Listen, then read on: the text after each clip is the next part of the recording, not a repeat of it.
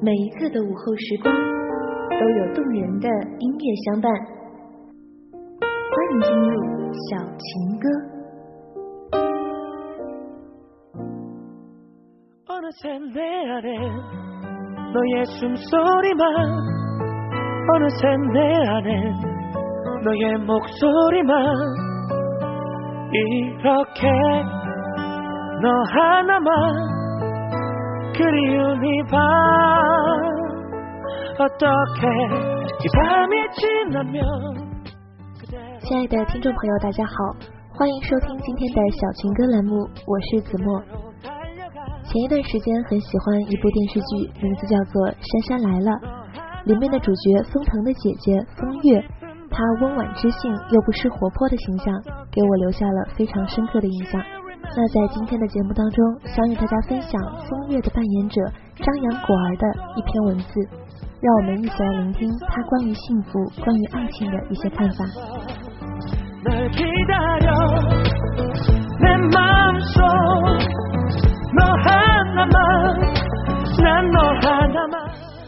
一个又一个的画面在我脑袋里像电影般闪回，我要把它们记录下来，送给自己。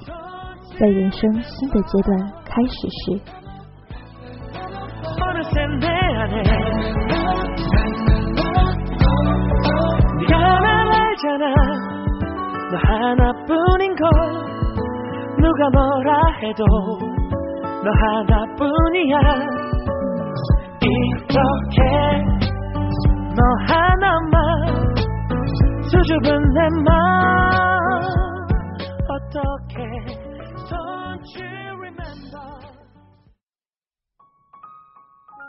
你说，待你长发及腰，让我娶你可好？我在镜子前转了一圈，头发未及腰，却依旧笑眯眯的答应，愿意嫁你为妻。一切都那么自然，没有半分别扭。从相遇、相知到决定相守，如果真的有缘分天定一说，我想我们便是。虽然大家一边调侃着再不抓紧小心变剩女，却没有几个人会真的为了脱掉这个帽子而草草结婚生子。女主持人在这个圈子被划进更尴尬的领地，工作的辛苦、外在的光环、不容易被理解的作息，让找个情投意合的人变得难上加难。很早之前，我也这样认为。我从小就被教育的要像个男人一样坚强，没有人会为我的哭鼻子买单。小时候，我是家长口中邻居家的孩子，学霸级的人物，考试低于九十分会哭鼻子的异类。我周围的朋友都是女生，如果要和男生这种世界上最调皮捣蛋的生物做朋友，门都没有。三八线不仅刻在桌子上。也刻在我的心里。我舞跳的不错，琴弹的也好，性格活泼，还是有一些男同学欣赏的。记得收到的第一封情书是来自隔壁班的一个男生，他找我借了音乐书，课后还我时，我发现扉页上竟然多了三个字“我爱你”，而且是用圆珠笔写的，擦都擦不掉。我要疯了。我的书向来都是用挂历纸包得整整齐齐的，你完璧归赵就好，谁让你附带题字的呀？实在要写，你也得练一下字呀。字丑的话，你用铅笔写，我擦掉还有挽回的余地。你用圆珠笔写，还描那么粗，怎么想的呀？这样丑的字，加上如此简单粗暴的告白，你让同学怎么看我？老师怎么看我？我爸妈怎么看我？我真的很生气。爱书如命的我，一咬牙一跺脚，把扉页给撕了下来，揉成一团，把这个烫手山芋在众目睽睽下扔进了后排的垃圾桶。谁稀罕你爱我呀？为了证明清白，我的方式更加简单粗暴。结果我没哭，男生哭了。于是，一段有可能给枯燥生活带来朦胧涟漪的故事，就被我扼杀在了土里。连牙都没有冒一下。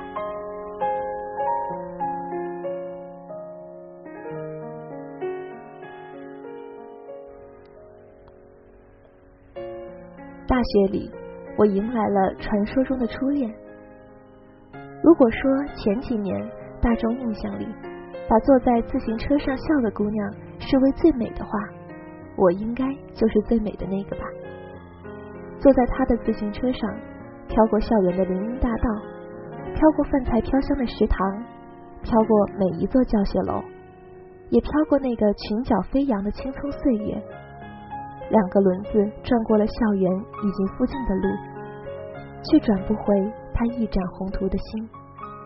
他要的是出国深造以及以后的事业多么多么成功，而我不是。哭着离开的那一天，我对自己说：既然抵不过他的梦想，那就这样。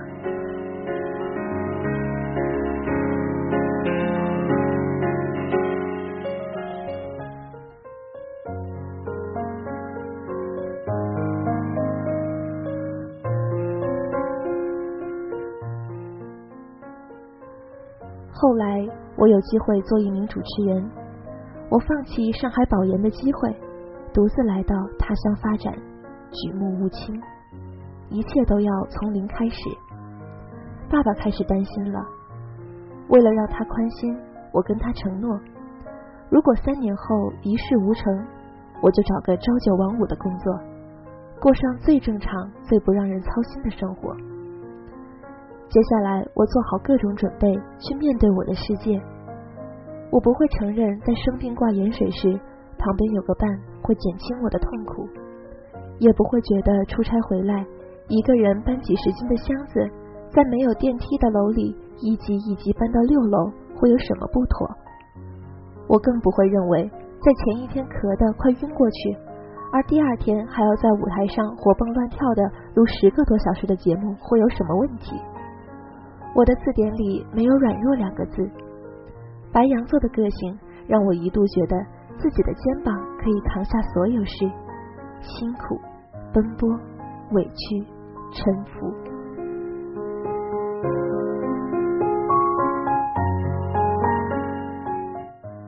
那时的我，工作就是快乐全部的来源，拼搏才是人生全部的意义。抵不过别人的梦想不要紧。至少我要让自己有奔头，就让事业成为我的盔甲，我坚固的堡垒吧。我会提前要到每期录制节目的嘉宾名单，挨着上网查资料，做功课，包括看他们最近上过的节目。我会在每次录完节目后，顶着浓妆，拎着一袋衣服和鞋，在路边和散场的观众一起抢车。我会在每次节目播出时认真观看。然后打电话给远在重庆的父母，听他们的意见。既然爱情不能给人带来安全感，我就自己给自己铸金钟罩。很多时候，只有在和父母打电话来嘘寒问暖，提醒我换季了，或者是在放下话筒、灯光暗下转身离开时，我才意识到自己是个女孩子，依旧需要人疼、需要人爱的女孩子。只是对于爱情没什么渴望，跟个修行者似的，把随缘挂在嘴边。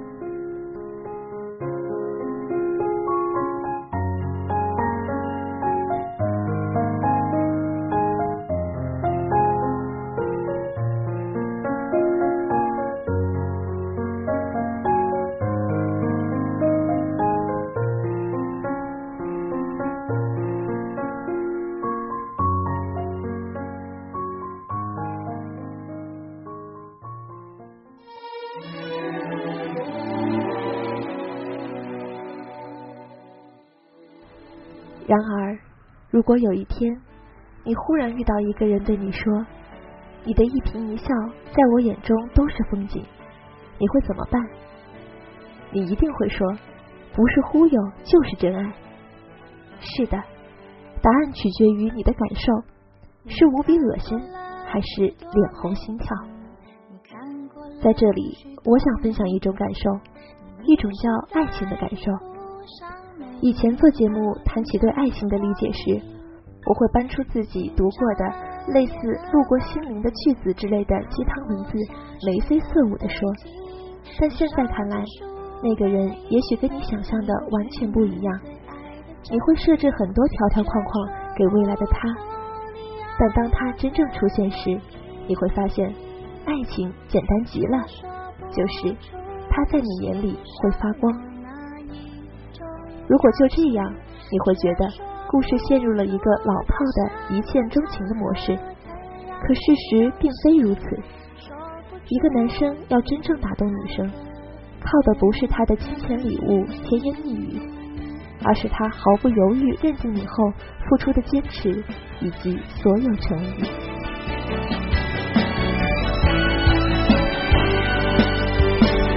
累积了许多飞，心跳成纪念品，你搜集了地图上面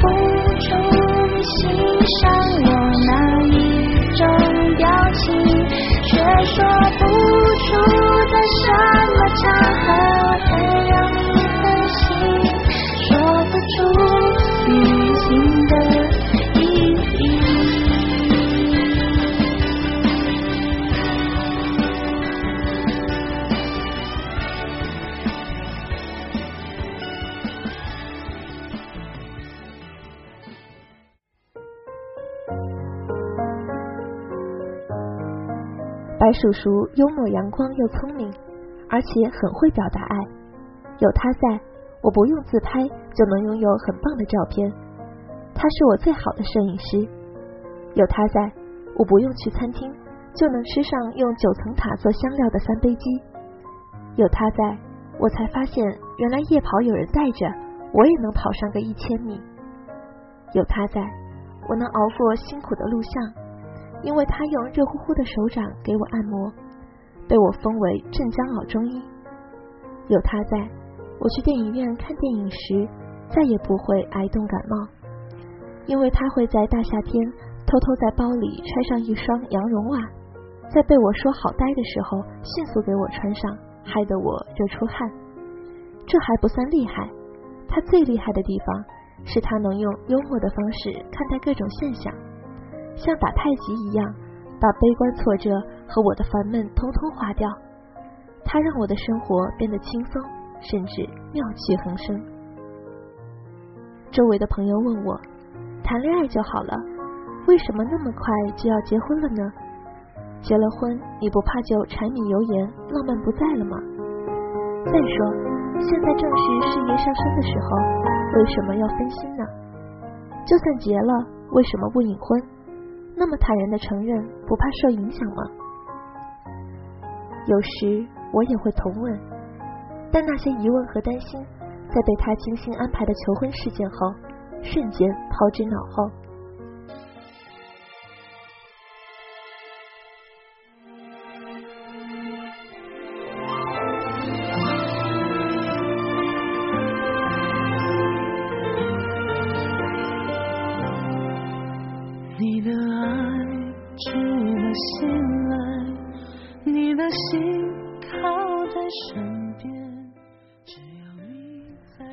求婚那天，他神秘兮兮，发型弄了又弄，录最后广告口时错了好几次。我以为他是太累了，也没多想。没想到录像结束后，他突然挽留全场观众，请大家多留一会儿。虽然我想破脑袋也没料到他会有这样大的胆子，但冥冥之中还是感觉我好像摊上大事了。果然，在全场观众疑惑和盼望的表情中，他深吸了几口气，缓缓的单膝跪下，严肃又神秘，像一个虔诚的信徒。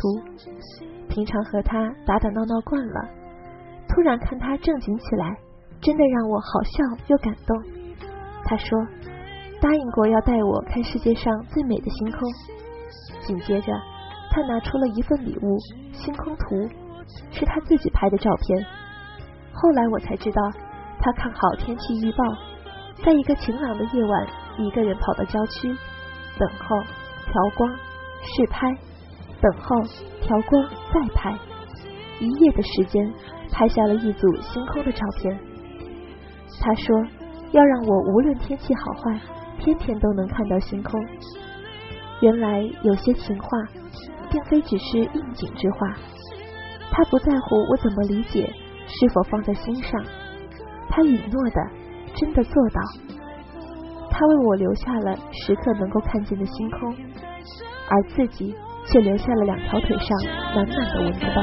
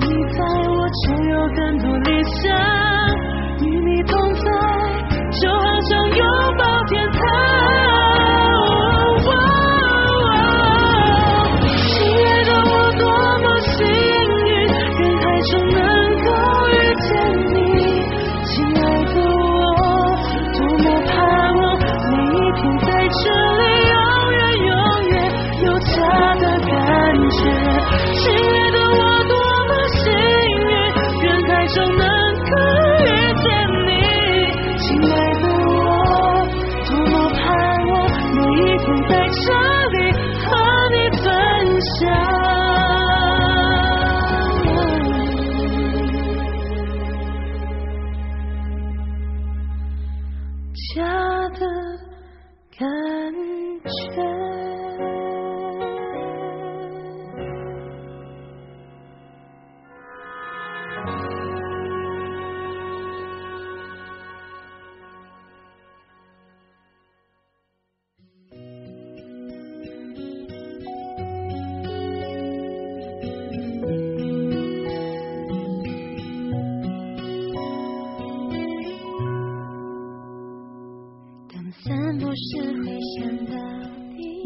看琼瑶电视剧《一帘幽梦》时，费云凡带紫菱去到普罗旺斯，紫菱看到满庄园的薰衣草，高兴的大喊：“我晕了，我幸福的晕了。”那时觉得台词做作到爆，但被求婚时的我，能借用这句看上去矫情的台词表达心情吗？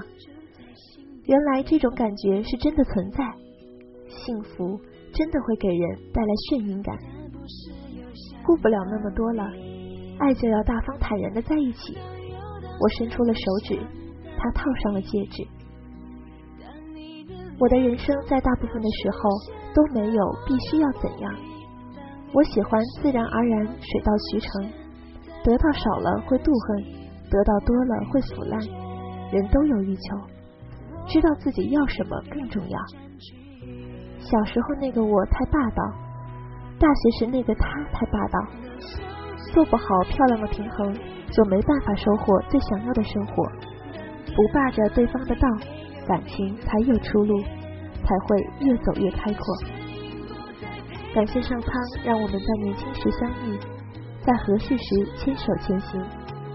如果再早些，或者再晚些，可能都没有办法懂得和把握。未来的路还长。世人的诱惑，我们都会面对；最近比较烦的窘况，也会时不时光顾。但令人欣慰的是，所有好的时光和所有坏的时光，都是跟你一起度过的时光啊。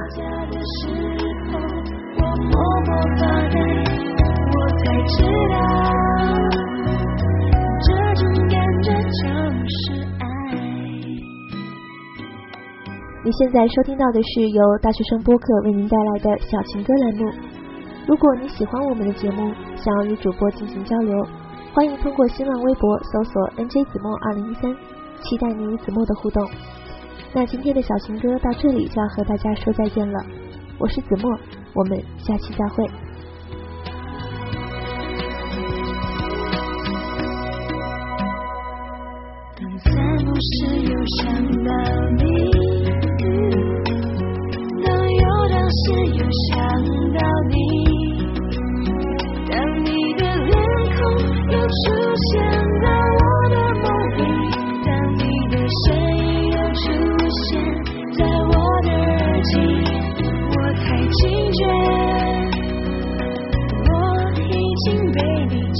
You.